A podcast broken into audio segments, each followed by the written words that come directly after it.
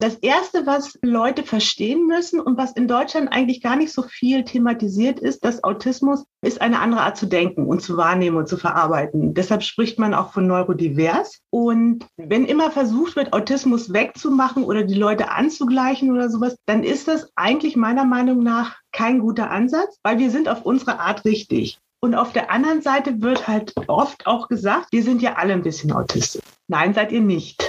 Das bedeutet, es entstehen unglaublich viele Missverständnisse in der Kommunikation.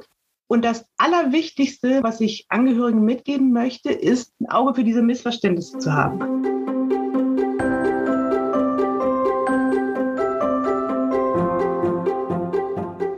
Willkommen zur 19. Folge des Mein Herz Nacht Podcast, dem Podcast für Eltern, die Kinder mit einer Behinderung oder einer chronischen oder seelischen Krankheit haben. Am Mikrofon ist wieder Christine für dich. Kennst du den Film Rain Man? Dann vergiss ihn ganz schnell wieder, denn heute geht es zwar um das Thema Autismus, aber kaum ein Autist gleicht dem anderen und schon gar nicht dem Hauptdarsteller aus dem Hollywood-Film. Autisten sind weder Informatikgenies noch können sie sich einfach mal so eben zusammenreißen. Denn sie nehmen unsere Welt auf eine andere Art und Weise wahr. Und zwar ihr Leben lang. Sie werden also niemals so sein wie neurotypische Menschen, aber sie können lernen, besser im Alltag zurechtzukommen. Worauf es dabei ankommt, hat mir Anke Schwiete erzählt. Sie hat nämlich einen dreifachen Blick auf das Thema Autismus. Und sie hat mir auch verraten, was passierte, als ihre Tochter auf einmal volljährig wurde. Viel Spaß mit dieser Podcast-Folge. You've been down this road for far too long. He left your love behind. But still you keep on crawling back despite the pain inside. Hallo Anke, schön, dass du hier bei uns im Podcast zu Gast bist. Du bist ja sozusagen in dreifacher Funktion heute hier, nämlich einmal als Betroffene selber, als Mama eines besonderen Kindes und auch deine Arbeit hat damit zu tun. Sag uns doch mal, was ist denn dieses Thema, das sich durch dein Leben zieht? Ja, danke Christine, schön, dass ich hier sein darf. Also das Thema Autismus zieht sich eigentlich durch mein gesamtes Leben ohne dass ich es eigentlich als Kind selber gewusst habe. Ich habe halt nur gemerkt und gespiegelt gekriegt, dass ich irgendwie anders bin. Aber an Diagnose war damals nicht zu denken. Meine Tochter hat relativ schnell eine Diagnose gekriegt und ja, dann bin ich sozusagen selber Autistin, habe eine Tochter, die Autistin ist und bin im bin Sonderpädagogin und auch im Bereich Autismusberatung tätig. Also das Thema ist sozusagen rundum bei uns. Und wie war das dann für dich als Kind? Du hast gesagt, du wusstest es nicht, aber hast irgendwie gemerkt, dass du anders bist. Bist du dann irgendwie Vorurteilen begegnet oder irgendwie immer mal wieder angeeckt? Oder war das so, dass du es gar nicht so stark gemerkt hast, dass du zwar schon gemerkt hast, ich bin ein bisschen anders, aber du bist irgendwie damit klargekommen? Also wie war das für dich als Kind? Also ich habe schon gemerkt, dass ich anders bin und das habe ich auch oft gesagt bekommen. Also dass ich irgendwie eine Mimose bin und dass ich alles irgendwie zu überbewerte oder dass etwas nie so passiert ist, wie ich das wahrgenommen habe. Dadurch, dass ich keine Lernschwierigkeiten habe, bin ich auch deshalb unterm Radar geblieben. Und das hat man ja früher auch als Asperger bezeichnet. Jetzt redet man gar nicht mehr so viel in diesen Begriffen, aber als Asperger-Mädchen, ja, wir können sehr gut Camouflagen. Wir passen uns an, wir beobachten bei anderen Mädchen und laufen sozusagen mit. Und insofern war das immer, ich war nur manchmal halt ein bisschen komisch. So habe ich das gespiegelt bekommen und ich wusste auch nicht genau, wovon andere manchmal reden, weil ich irgendwie die Clues nicht mitbekommen habe. Aber ansonsten, ja, war ich eigentlich relativ unauffällig. Und wie war das dann, äh, oder wann hast du es dann überhaupt erfahren? Erst dann mit deiner Tochter? Ähm? Ja, das war mit meiner Tochter. Meine Tochter hat mehrere Gesundheitsprobleme und hat irgendwann im Alter von drei Jahren komplett aufgehört zu reden und auf uns zu reagieren. Also man konnte sie auch anfassen. Sie hat nicht reagiert. Und dann war irgendwie klar, da müssen wir irgendwie Hilfe kriegen.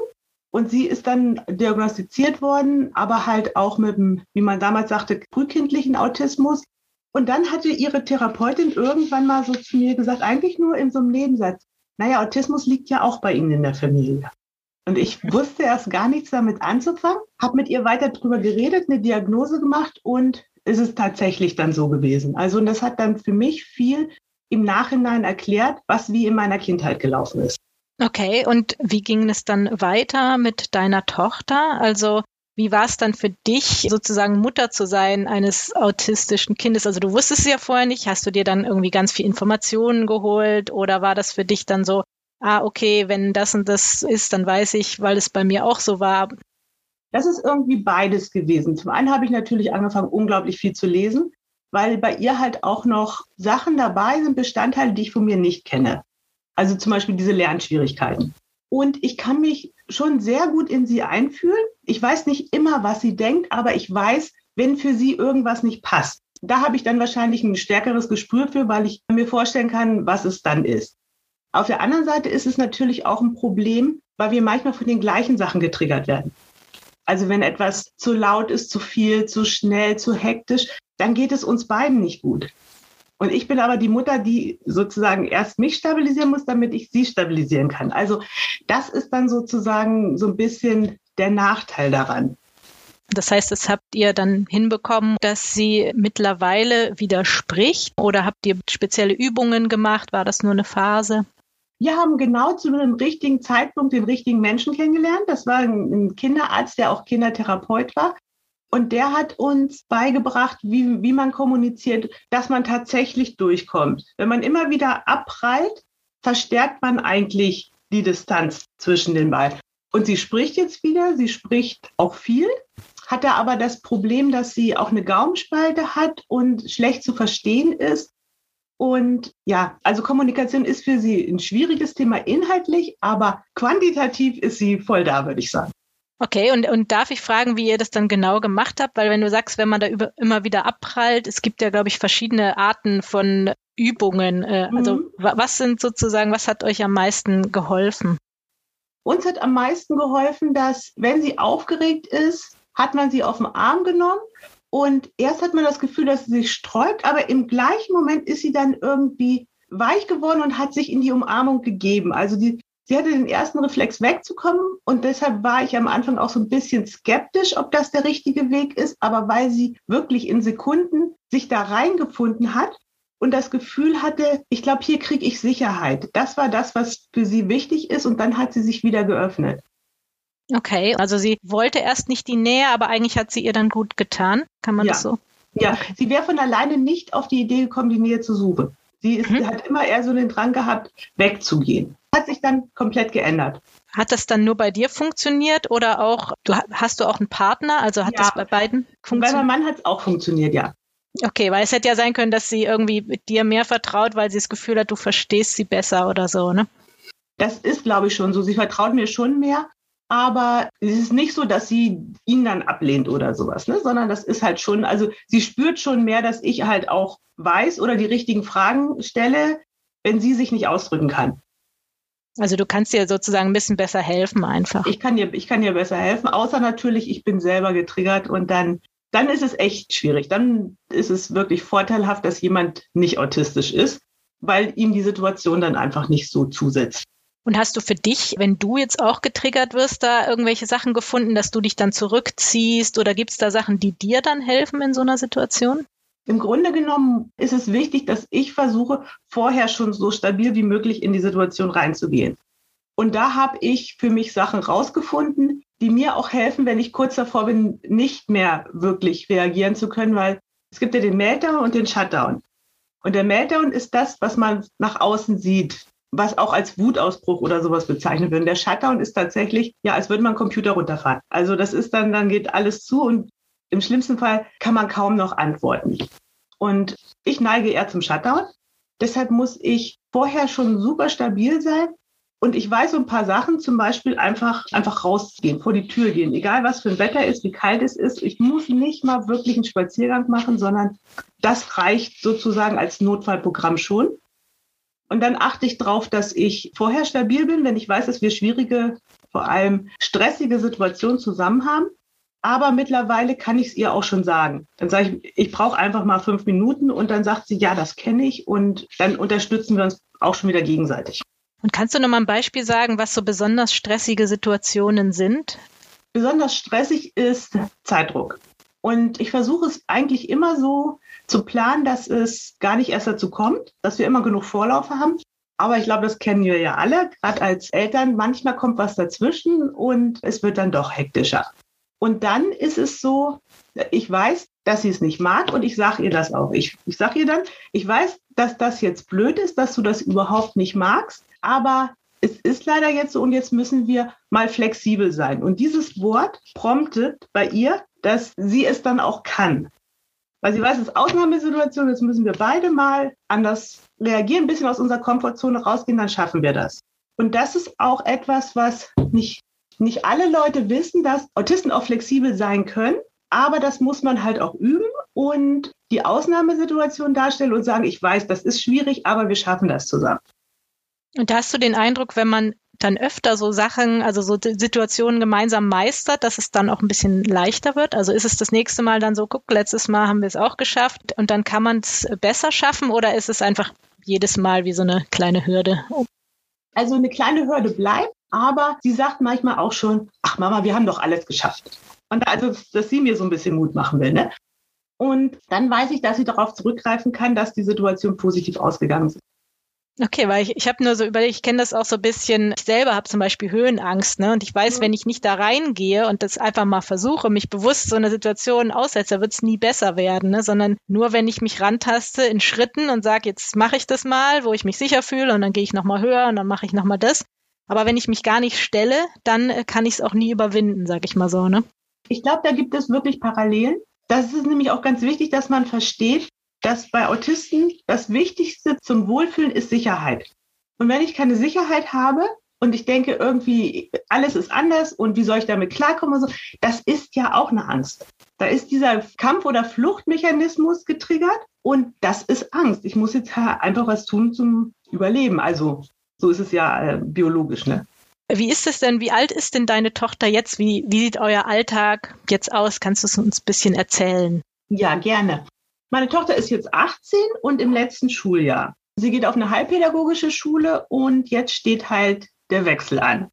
Das ist natürlich für, ich denke, das ist für alle Jugendliche aufregend, aber natürlich für jemanden, die gerne Sicherheit hat und eigentlich das alles so bleibt, wie es ist, besonders aufregend. Sie hat zwei Praktikas bei der Lebenshilfe gemacht und es hat ihr super gut gefallen, weil die Leute so nett sind, sagt sie. Und deshalb hat sie sich auch dafür entschieden, zur Lebenshilfe hinzugehen. Wir hatten jetzt den ersten Termin, so, so einen Kennenlerntermin im Berufsbildungsbereich. Damit fängt es ja an, wenn man zur Lebenshilfe geht. Das hat ihr auch gut gefallen und das werden wir jetzt machen. Sie wird allerdings nicht ausziehen, jetzt sofort weil das ist, geht so ein bisschen mit meiner Arbeit einher dass wir immer darauf achten, dass die drei Bereiche, also Schule, Beruf als ein Bereich, als Beschäftigungsbereich, Wohnbereich und Freizeitbereich, nicht alle drei gleichzeitig verändert werden. Ich wollte gerade sagen, das wäre sehr viel auf einmal, ne? Das sehr viel. sehr, sehr viel auf einmal. Und der Freizeitbereich ändert sich eigentlich mit, weil viel Freizeit über die Schule liegt. Und wenn jetzt auch noch Wohnen dazukommen würde, das wäre das wäre einfach zu viel. Mhm. Abgesehen davon, wenn sie eine ganz normale Lehre machen würde vor Ort, würde sie ja auch nicht sofort ausziehen. Ne? Also es ist eigentlich relativ normal, finde ich. Was noch ist, ich habe von ihr eine Vollmacht, sodass ich weiter ja irgendwas mit der Bank, mit Behörden, mit Ärzten oder sowas weiter für sie sprechen kann. Das ist eigentlich, möchte sie, dass diese Sachen so weitergeht, als wäre sie noch 17. Okay, dass du ihr da einfach noch so weiter Unterstützung gibst. Genau, ne? genau. Und ist es aber dann dein Ziel, dass du sie da auch ranführst und sie das nach und nach selbst übernehmen kann? Oder ist es für sie einfach schwierig mit der Kommunikation noch? Das ist schwierig, aber ich merke, dass sie teilweise ja selbst möchte. Es ist aber nicht so, wie zum Beispiel bei meinem Sohn, der ganz klar sagt, ey Mama, das kann ich alleine. Das kommt so nicht, sondern ich achte in Situationen immer drauf, ist das eine Situation, in der ich mich gut zurückziehen kann, ohne dass ich irgendwie so einen Machtkampf vor anderen Leuten mit ihr provoziere. Weil das hätte dann wieder so einen sehr ne-, negativen Nachklang bei ihr, dass selbstständig werden nichts Gutes ist.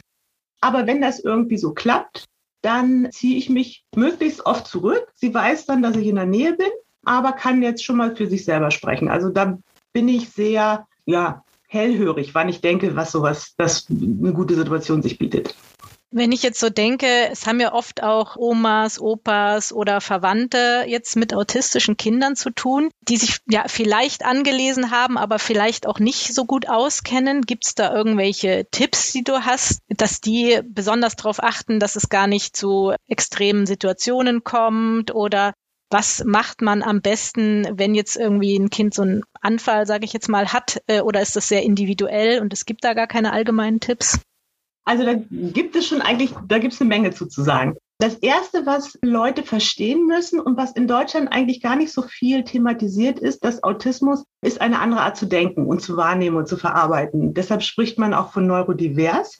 Das bedeutet einfach, dass anders wahrgenommen wird, aber nicht falsch. Und wenn immer versucht wird, Autismus wegzumachen oder die Leute anzugleichen oder sowas, dann ist das eigentlich meiner Meinung nach kein guter Ansatz, weil wir sind auf unsere Art richtig. Es ist halt nur so, dass Leute, die neurotypisch sind, das sind halt die anderen, es nicht verstehen können. Das bedeutet, es entstehen unglaublich viele Missverständnisse in der Kommunikation. Und das Allerwichtigste, meiner Meinung nach, was ich Angehörigen mitgeben möchte, ist, ein Auge für diese Missverständnisse zu haben. Ich habe da ein ganz konkretes Beispiel, was bei uns hier passiert ist. Mein Sohn hat für uns Spaghetti Bolognese gekocht. Wir sitzen alle da. Ist lecker. Ich sagte, und meine Tochter sagt dann, na, dabei kann man ja auch gar nichts falsch. Mein Sohn war erst ziemlich, na, er war einfach vom Kopf gestoßen und erklärt ihr, warum er das irgendwie unhöflich finde. Und ich sehe in ihrem Gesicht, sie hat keine Ahnung, wovon er redet. Sie versteht überhaupt nicht. Und ich sehe, wie die Panik kommt, weil sie nicht mag, dass Leute auf sie sauer sind. Dann habe ich sie gefragt, wie meinst du das? Und dann sagt sie, Spaghetti Bolognese ist doch ein Gericht, was alle mögen. Damit tut man doch allen Leuten einen Gefallen. Mhm. Also sie hat so ein bisschen, sie hat gemeint, damit liegt man nicht falsch, hat aber gesagt, da macht man nichts falsch. Damit war mein Sohn auch sofort versöhnt und sie hat nicht das Gefühl gehabt, sie wird immer missverstanden, kann daran nichts ändern und das erhöht nur ihre erlernte Hilflosigkeit. Das heißt, würdest du sagen, es ist gut, auch nochmal nachzufragen, wie meintest du das oder wie hast du das verstanden? Da nochmal nicht gleich davon auszugehen, ne, dass jemand das genau. genauso versteht, wie man selber das verstehen würde? Genau. Und das möglichst ohne einen Vorwurf in der Stimme zu haben. Wie meinst du das denn oder sowas? Hört sich dann schon was anderes an, einfach neutraler zu sagen. Wie meinst du das? Und darauf, also ich habe richtig die Erleichterung bei ihr gesehen, dass sie die Brücke gekriegt hat, zu erklären, dass sie eigentlich ihm Kompliment machen wollte. Danke, dass du das gekocht hast, ich esse das so gerne. Und nicht gemeint hast, naja, das ist ja keine Leistung. Ja, es hat sich dann sofort aufgeklärt, ne, als du das äh, so gesagt hast, äh, das mag ja jeder, ne? Dann hat man gleich gedacht, ja, genau, so meinte sie es und dann. Genau. Und da, da kann man sich schulen, dass man so ein bisschen einfach, einfach mal gucken, wie sieht ihr Gesichtsausdruck aus oder sein Gesichtsausdruck auf und einfach dann gucken, ob man nicht so ein kleines Missverständnis einfach aufklären kann. Und dann war wieder gute Stimmung, ne? Super. Und, und wie ist es bei so Sachen? Ich habe gehört, dass Wiederholungen manchmal beruhigend wirken oder eben so gewisse Routinen, keine Ahnung, das Brot wird auf gewisse Art und Weise geschnitten. Vielleicht ist das jetzt auch schon ein Vorurteil, dann darfst du das gerne aufklären. Aber inwieweit sollte man dann sagen, ja, ähm, es ist gut darauf einzugehen oder es ist gut auch mal so kleine Sachen anders zu machen, um eben an dieses Flexible ranzuführen? Also erstmal würde ich Sicherheit durch die Routinen schaffen. Und selbst wenn man das vielleicht als Außenstehender überhaupt nicht verstehen kann, warum was wie genau so stehen muss oder so, erstmal einfach akzeptieren, weil es ist einfach für die andere Person wichtig und irgendwann mal gucken, ob man vielleicht auch sagen kann, na, es kann sein, dass man mal jetzt nicht die Kirschmarmelade zu Hause hat. Aber wir haben ja auch noch die Himbeermarmelade oder sowas. Das ist erstmal einfach nur so thematisieren, dass sowas einfach auch mal passieren kann. Und vielleicht auch mal fragen, ob man eine andere Marmelade mal ausprobieren will. Und wenn es tatsächlich so ist, dass es dann nicht da ist, dann halt sagen, es ist jetzt leider passiert. Wir müssen jetzt damit umgehen und dann aber vielleicht auch sagen, okay, du kannst auch ganz andere Sachen aufs Brot haben. Du kannst auch Honig haben, kannst auch eine Käsescheibe haben und so. Immer mal wieder so ein bisschen Flexibilität reinbringen. Und wenn es nicht klappt, wenn die Person nicht drauf eingeht, nicht sauer sein, nicht böse sein, also einfach so als, das war dann ein Trainingsversuch. Mhm. Also ein bisschen mehr vorbereiten, dass man vielleicht schon mal zwei verschiedene Marmeladen kauft und dann schon mal sagt, ah, bei der ist jetzt nur noch wenig drin, willst du nicht auch mal die probieren, weil wenn die genau. zu Ende geht, die gibt's nicht immer oder also dass man das quasi so ein bisschen vorbereitet und schon sagt oder vielleicht sagt, oh, es kann sein, wenn ich mal Staub wische, dass ich die Figur nicht genau an die Stelle zurückstelle oder solche Sachen. Genau. Genau. Wenn man wirklich nur in dieser, in den ganz festen Ritualen bleibt, wird es irgendwann einfach nicht mehr gehen. Also, zum, also schon nur, weil es in der Schule anders gemacht wird oder dann später auf Arbeit oder so. Es wird nicht jeder sich ganz genau nach dieser einen Routine richten. Aber von vornherein zu sagen, Routine ist Quatsch, du musst so leben, wie wir alle leben, ja, das erzeugt einfach nur ganz, ganz viel Angst und Unsicherheit. Ja, weil ich habe auch mal gelesen, dass es da irgendwie so Art äh, Trainingsmethoden gibt, wo es auch darum geht, ne, so wie man jemanden begrüßt oder früher noch, ob man jetzt eine Hand gibt oder nicht. Würdest du sagen, es, es ist eigentlich so ein Mittelweg zwischen dem sich ein bisschen anpassen, aber auch nicht reingepresst werden in genauso muss es gemacht werden, wie die Gesellschaft es erwartet und du musst dann, wenn du jemand siehst, in die Augen schauen und musst dies und jenes machen? Oder würdest du sagen, nee, also manche Sachen, die ein Autist einfach nicht versteht, weil er anders denkt, das, das ist dann irgendwie auch eine Wahl, wenn man da sagt, du musst es jetzt aber so machen, weil alle das so erwarten. Also ich denke tatsächlich einen Mittelweg. Also zum Beispiel mit diesem, mit der Begrüßungssituation, die du gerade beschrieben hast, habe ich es mit meiner Tochter so, dass sie alles weiß darüber, wie die meisten Leute das machen und warum sie es machen, was es ihnen bedeutet. Aber ich würde nie sagen, du musst den Leuten tatsächlich in die Augen gucken, weil es ist eine ganz, ganz schwierige Situation. Du musst auch nicht den Leuten die Hand geben und so, das ist alles. Aber Hallo sagen. Das ist, habe ich ihr mit ihr gesagt, das ist das, was ich denke, das ist eine wichtige Sache, weil sie ja auch Kontakt zu Leuten haben will. Wenn sie nie Hallo sagen würde, dann würden alle Leute denken, na, die spreche ich am besten gar nicht an. Sie möchte sich aber unterhalten. Und insofern ist das halt die Brücke, die für sie gut zu gehen ist, die andere Leute aber auch gut verstehen. Wenn man in neurodivers denkt, dann, dann sieht man den Kontext nicht. Mhm. Deshalb muss jemand diesen Kontext mal erklären. Das muss einfach mal ausgesprochen werden, dass das wichtig ist. Weil sonst könnte sie ja denken, naja, ich bin ja da und ich, ja, ich gucke freundlich. Die anderen Leute müssen doch wissen, dass ich mich mit denen unterhalten will. Und dann habe ich ihr gesagt, dass das nicht so wahrgenommen würde und dass einfach nur ein Hallo ja ein gutes Signal ist, um tatsächlich zusammenkommen zu können. Was hat denn dir und deiner Tochter besonders geholfen im Alltag?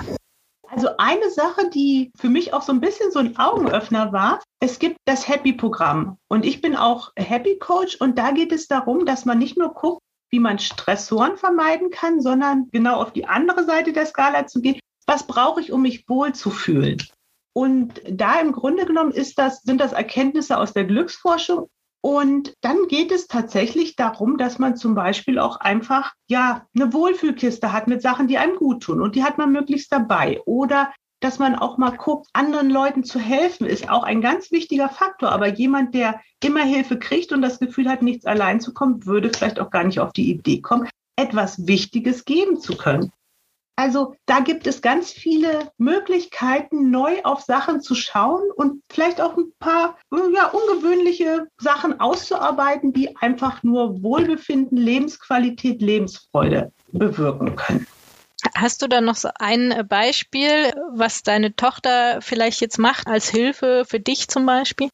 da muss man nicht gleich an ein Ehrenamt denken, sondern einfach nur, dass sie jetzt ganz oft von sich aus die Hilfe im Haushalt anbietet. Oder wenn wir unterwegs sind und ein Brief eingeschmissen werden muss, dann sagt sie, das mache ich. Und dann brauche ich nicht extra parken, kann anhalten. Sie macht das und sie hat mir einen Gefallen getan und sie weiß, es ist eine Hilfe gewesen.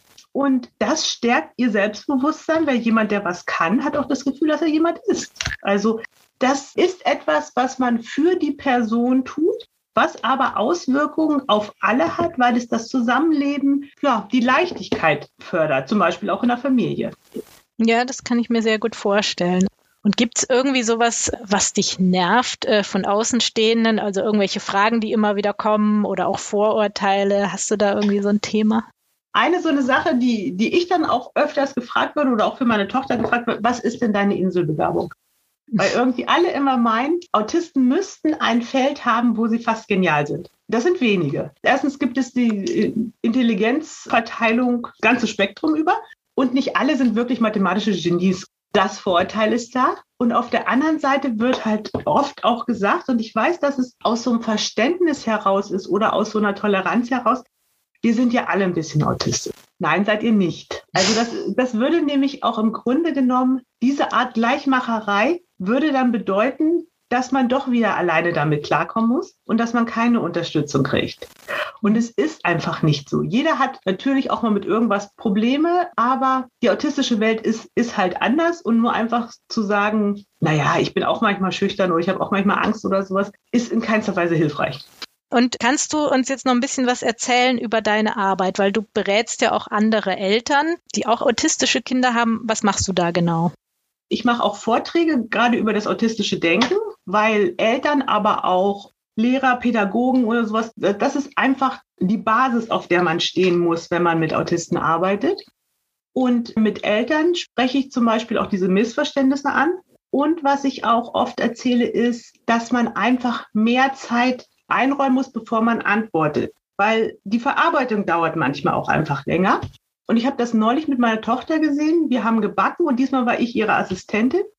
Und ich hatte immer den Impuls zu sagen, so jetzt brauchen wir das Handmixgerät. Und ich habe mich wirklich bewusst zurückgehalten und ein paar Sekunden später sagt sie, wir brauchen jetzt das Handmixgerät. Wenn ich es immer gesagt hätte, hätte ich überhaupt keine Ahnung gehabt, dass sie das eigentlich alles drauf hat. Und das einfach auch zu üben, immer so ein bisschen mehr Zeit zu geben, von selber zu kommen. Das ist wichtig. Und wenn es zu einem, ja, zu einem Meltdown kommt, wenn zu viele Gefühle einfach da sind, die nicht reguliert werden können, dann ist es oft wichtig, dass die, die Person von außen sich zurückhält. Wenn es Fremd- Selbst- oder Fremdgefährdung gibt, muss man eingreifen, das ist logisch. Aber oft ist es so, dass die Leute dann besonders auf das Kind oder den Jugendlichen zugehen besonders laut sprechen, anfassen, nahestehen, sagen, guck mir in die Augen, hör mir zu. Und das steigert natürlich die Angst. Also da eher in Ruhe lassen.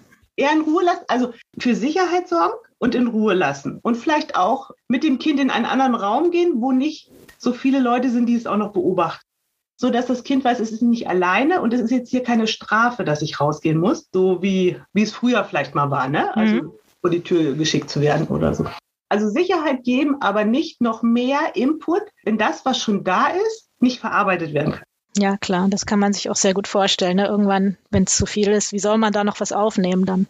Genau, genau. Und damit, das sind so kleine Sachen und Leute denken oft, na, das ist ja eigentlich gar nichts. Ich mache ja eigentlich eher nichts. Aber das stimmt nicht. Erstens gibt man Sicherheit und man gibt auch die Erlaubnis, so zu sein, wie man ist. Und das ist ganz, ganz viel wert und das bringt, glaube ich, auch jedenfalls aus meiner Erfahrung sehr viel Entspannung in einen Familienalltag.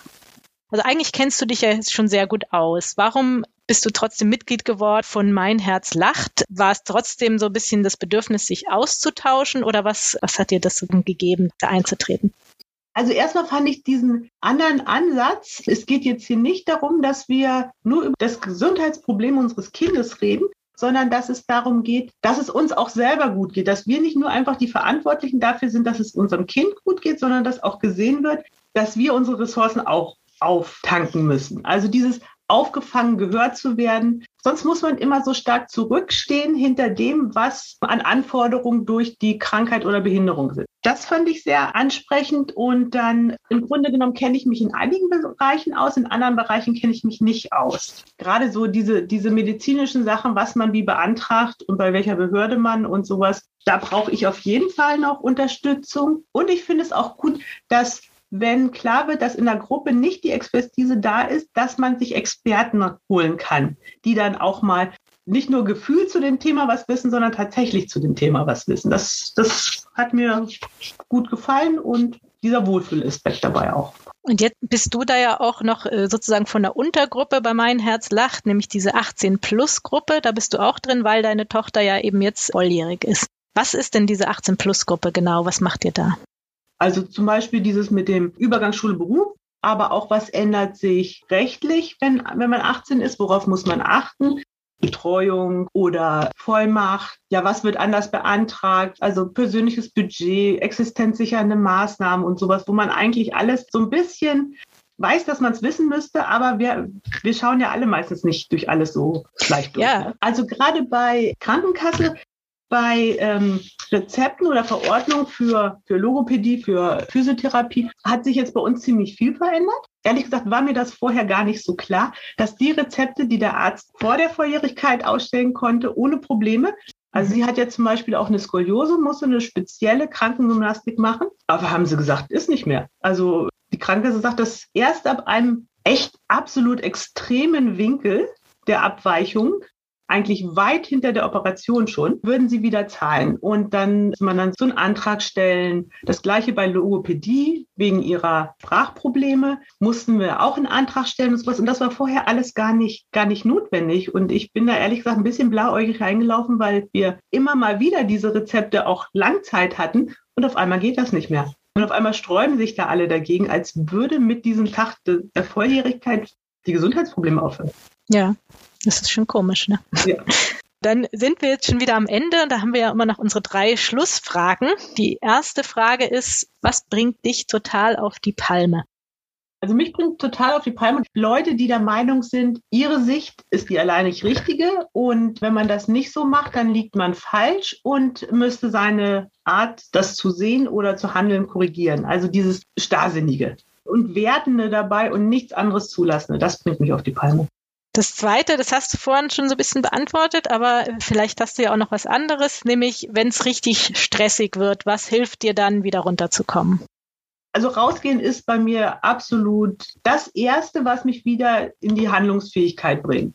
Und nachher ist das dann vielleicht, dann, wenn ich schon draußen bin, dann gehe ich auch noch mal in den Wald oder sowas, ne? Oder fahre mit dem Fahrrad eine Runde. Es ist ganz wichtig, diese erst, den ersten Schritt festzuhaben. Okay. Und was ist dein persönlicher Herzenswunsch? Mein Herzenswunsch ist tatsächlich, und das ganz allgemein nicht nur, nicht nur für Autisten, sondern für uns alle, dass wir mehr Geduld miteinander haben und einfach auch so eine Herzensgroßzügigkeit haben. Also ich kann es nicht verstehen oder sowas, aber es ist, ist es einfach so, so richtig. Denn meistens geht es ja gar nicht darum, dass wie die andere Person das möchte, nicht geht, sondern dass es nur irgendwie als unbequem oder eigenartig empfunden wird. Also da einfach, dass wir alle mehr Verständnis und mehr, ja, anderen Leuten mehr Raum geben, so zu sein, wie sie sind. Dann sage ich vielen Dank. Ich fand es total interessant, da so viel zu erfahren oder manchmal zu hinterfragen, was man eigentlich selber tut, ne? Oder was für einen selber normal ist, dass das für jemand anderen gar nicht so ist und ein bisschen mehr sich in andere Leute reinzuversetzen und zu schauen, wie könnte das für die Person jetzt sein und was könnte der Person jetzt helfen, ne? was verleiht Sicherheit. Also da waren, glaube ich, ganz viele tolle Tipps drin. Deswegen vielen Dank nochmal an dich. Ja, dir auch vielen Dank. Mir hat das Gespräch Spaß gemacht. Ich wünsche dir noch einen schönen Tag. Tschüss. Tschüss.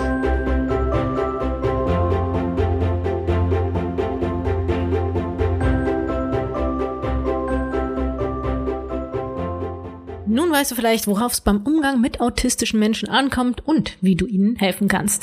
Falls du mehr über Anke erfahren möchtest, findest du den Link zu ihrer Homepage in den Show Notes. Wenn dir diese Folge gefallen hat, dann schenk uns bitte ein Like und hilf uns noch mehr Eltern zu erreichen. Und wenn du dich für die 18 Plus Gruppe von Mein Herz lacht interessierst, schreib uns einfach eine E-Mail an info at meinherzlacht.de. Das nächste Mal geht's bei uns um das Thema Vorurteile. Ich spreche mit Nadja Schinko darüber, was Nicht-Betroffene aus Unwissenheit so alles von sich geben und wie Nadja damit umgeht. Bis bald, deine Christine. Ein Herz soll lachen, muss lachen. Nicht nur aus reiner Lebensfreude, sondern auch aus einer gesellschaftlichen Verpflichtung. Die Nussbaum Stiftung folgt diesem Engagement. Sie unterstützt diese Podcasts und wird mit Power und Leidenschaft dieses Projekt weiter fördern, indem wir dazu beitragen, dass die Initiative Mein Herz lacht über die Nussbaumedien noch bekannter wird.